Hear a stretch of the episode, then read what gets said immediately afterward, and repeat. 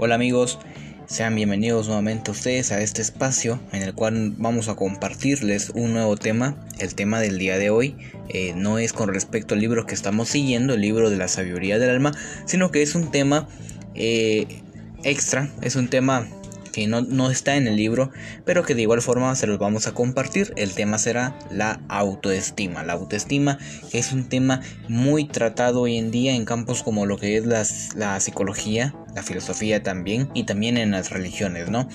Pero eh, vamos a verlo desde el punto de vista de la Torah y para eso yo he invitado a una persona muy especial a quien le tengo mucho cariño es a la licenciada Débora Castillo. Entonces ella nos estará hablando acerca de lo que es la autoestima, de algunas recomendaciones para fortalecer la autoestima o para mantenerla y eh, también algunos consejos para no para no sabotearnos, para llevar una autoestima sana, ¿sí? Así que eh, voy a darle este pequeño espacio y luego entramos de lleno a nuestro tema.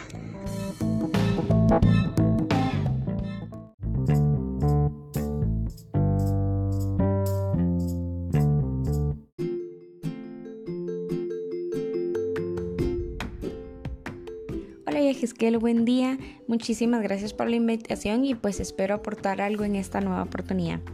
A tu pregunta de cómo se define la autoestima dentro del ámbito de psicología, Déjame comentarte que para nosotros la autoestima es el conjunto de creencias, percepciones, evaluaciones y pensamientos que tenemos acerca de nosotros mismos.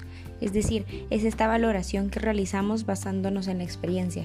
Sin embargo, a mí me gustaría más enfocarme en el término autoconcepto, porque el autoconcepto es literalmente esta percepción que tenemos sobre nosotros mismos, que creemos sobre nosotros. ¿Por qué? Porque cuando uno menciona autoestima, la autoestima está sobrevalorada y todos automáticamente asumimos que tenemos una autoestima elevada o que tenemos una autoestima baja. Y esto no debe ser así. Lo importante es mantener un autoconcepto sano, en donde sabemos nuestras capacidades, sabemos lo que valemos como personas y sabemos de qué somos capaces. A tu pregunta de las recomendaciones que yo daría para mantener un, un cuidado de nuestro autoconcepto, Creo que lo más importante es quitarnos las etiquetas. ¿Qué quiero decir con esto? Estamos acostumbrados a incluso atribuirnos los títulos y presentarnos con, ay, yo soy tonta, yo soy fea, eh, yo tengo un cuerpo feo, tengo el pelo feo. Solemos compararnos con otras personas porque esta persona tiene el pelo más bonito que yo. Entonces se trata de quitarnos estas etiquetas. ¿Por qué? Porque de nada no nos ayudan en nada. Simplemente nos están estancando y nos están evitando progresar. Al quitarnos estas etiquetas nos damos cuenta que realmente no somos así. Es cierto, tenemos momentos malos, a veces cometemos errores, pero el hecho de que cometamos el error en un día no quiere decir que por eso somos fracasados. Debemos aprender a separar los momentos de nuestras cualidades y de nuestras capacidades. Un momento no nos define, simplemente tal vez ese no fue un buen día, tal vez nos levantamos con el pie izquierdo como dicen, pero no quiere decir que con un error, entonces eso ya nos dirá que nosotros somos malas personas, ¿verdad? Segundo, nadie tiene el derecho de faltarnos al respeto y decirnos que no podemos. ¿Por qué? Ni aún la familia. A veces decimos, ay, como es mi familia, ellos saben qué es lo mejor y ellos saben por qué me están diciendo que yo no puedo hacer esto. Pero no es así. Los que conocemos nuestras capacidades somos nosotros. Nosotros sabemos lo que valemos, debemos reconocer nuestro valor como persona, que somos seres humanos, cada único es diferente, cada ser humano es diferente y posee cualidades distintas. Entonces, debemos poner en práctica todas estas capacidades y sí, vamos a poner a tener errores porque no somos perfectos, pero eso no significa que porque alguien me diga que yo no puedo, entonces yo no lo puedo hacer. Debemos intentarlo. Y aunque fallemos, recordar que no debemos rendirnos sino seguir adelante, pero nadie tiene el derecho a decirnos que debemos que vamos a fallar o incluso de faltarnos al respeto. No debemos aceptar eso porque si aceptamos que nos faltan al respeto, entonces ¿cómo nos vamos a amar a nosotros mismos? Tercero, debemos colocar metas realistas. ¿A qué me refiero con esto? Como bien dije antes, solo nosotros nos conocemos, conocemos nuestras habilidades y nuestro ritmo, pero yo no puedo pretender correr si no he aprendido a caminar. Así que debemos ir paso a paso, cada quien con su ritmo, y sí, Tal vez no se logren un día, pero en algún punto van a lograr cumplir sus metas, pero estas metas deben ser realistas, siempre tomando en cuenta nuestro ritmo y nuestras habilidades. Como cuarto punto, yo les diría que todos merecemos una pausa de vez en cuando. Estamos tan acostumbrados a un estilo de vida rápido y estresante, donde todo tenemos que hacerlo al ritmo que dice la gente, debemos entregar todo en tiempo, ya no hay tiempo para respirar y los estudios, el trabajo, la familia no nos dejan como dar una pausa. Entonces yo les diría, no te presiones, relájate 10 minutos al día, que sean 10 minutos que puedas dedicarte a ti, ¿Qué me refiero con esto? Hacer lo que te gusta. Solo son 10 minutos, pero que estos 10 minutos sean dedicados a tu persona. Puedes leer la página de ese libro que tanto te emociona, escuchar la canción de tu grupo favorito o incluso saborear una comida. ¿Hace cuánto no saboreamos una comida por el estilo de vida que llevamos? Solemos atragantarnos la comida y comerla con rapidez porque tenemos que seguir con el ritmo, ¿verdad? Pero ya no le perdimos ese placer a disfrutar cada sabor, cada textura, cada sensación.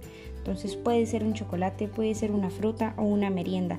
La idea es sentir y disfrutar esos sabores. Podemos incluso cerrar nuestros ojos y sentir la textura de eso que estamos comiendo. Van a ser 10 minutos, pero con eso estamos recordándole a nuestro espíritu y a nuestro cuerpo, mm, me importas, ¿me entiendes? Estamos dándonos ese espacio de respiro y dedicándonos un tiempo para nosotros.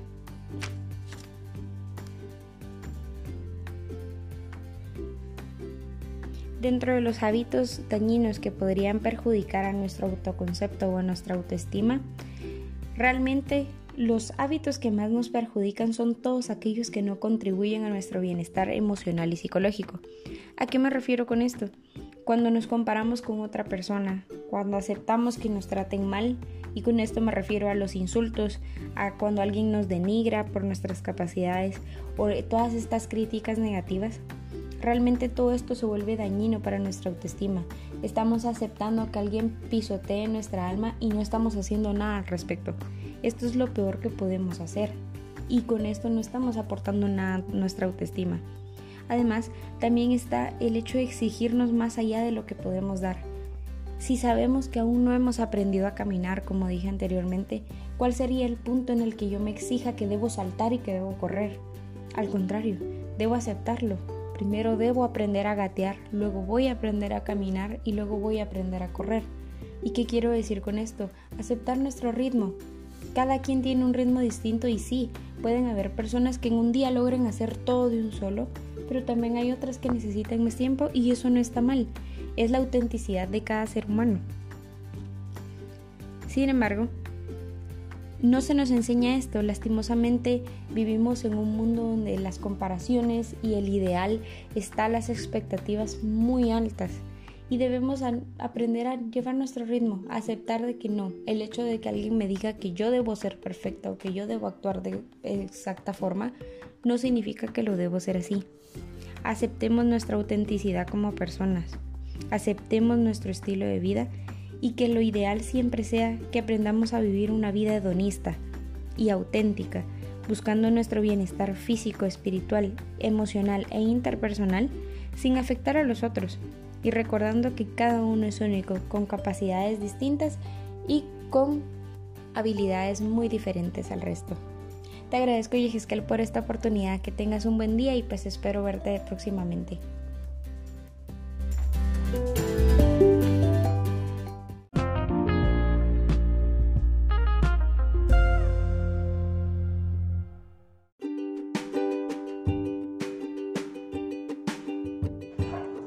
Muchas gracias, licenciada Débora. Es, es un gusto tenerla aquí en este programa y gracias por compartir esos datos tan importantes y de gran beneficio para nosotros, tanto para los chicos como para las chicas. Bueno, acabamos de ver el punto o el punto de vista psicológico de lo que es la autoestima o el, o el, autoconcepto de nosotros mismos. Ahora vamos a ver entonces el punto de vista de la Torah. Primero, nosotros tenemos que identificarnos con el Eterno. Esto lo encontramos en Bereshit 1.26. Somos un alma y por lo tanto nuestra identidad tiene que ser con el Eterno. Ahora bien, así como Él es misericordioso, yo tengo que ser misericordioso con los demás y conmigo mismo. también el Eterno perdona, yo tengo que perdonar a los demás y tengo que perdonarme a mí mismo. Es aquí donde ya no hay lugar para la autocrítica dañina en nuestras vidas. Después quiero también mencionar acerca de lo que, lo que son los valores eh, del ser humano. Los valores definen lo que nos da placer y goce. Entonces, si nuestros valores están en la Torah, entonces nuestra, fuente de placer y goce debería ser cumplir la voluntad del Eterno. ¿Sí? No otros, no otros valores, no los valores de las naciones, ¿verdad? Eh, siguiendo esto, em, voy a relacionar los puntos que dijo nuestra licenciada eh, Débora. Por ejemplo, lo de compararnos a nosotros mismos, esto va para chicos y chicas. No podemos reclamarle al Eterno porque nos hizo de una forma o de otra. Primero, porque compararnos y estar tristes a la hora de hacer esto es reclamarle al Eterno por hacer esto.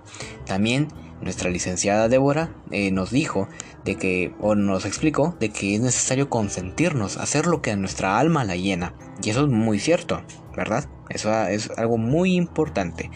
Entonces, eh, pero si profundizamos un poco más, deberíamos preguntarnos qué es lo que le da placer a nuestra alma, cómo consentir a nuestra alma, que ese es otro otro eh, punto más profundo, digamos, el cariño propio debería ser un medio para poder estar para los demás. Pero cuando el cariño propio se convierte en una prioridad y no le damos tiempo a los demás, entonces hacemos lo que se, eh, por el dicho común, que hicimos del medio un fin.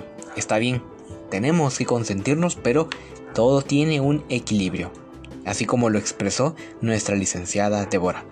Y también lo de las etiquetas, que si somos de una forma o si somos de otra. Y la verdad es que ninguna de estas cosas importa realmente.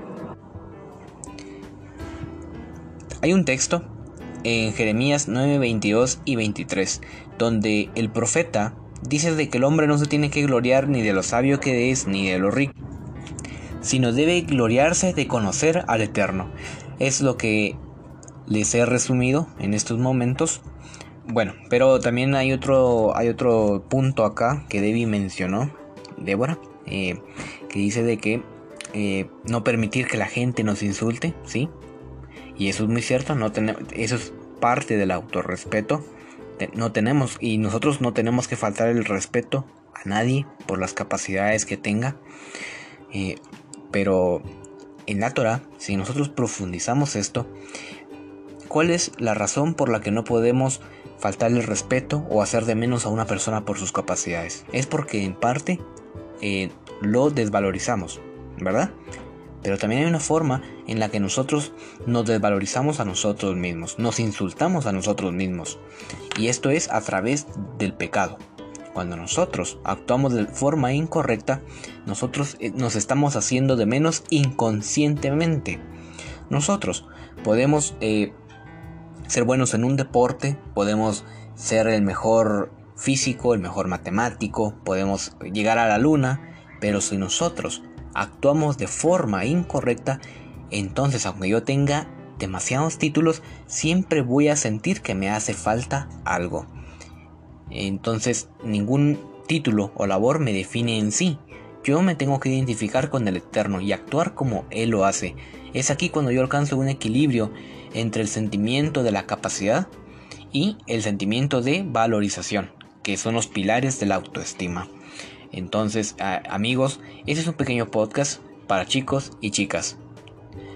Tanto el hombre como la mujer, quiero mencionar en este podcast, en esta oportunidad, ambos debemos practicar lo que es la bondad.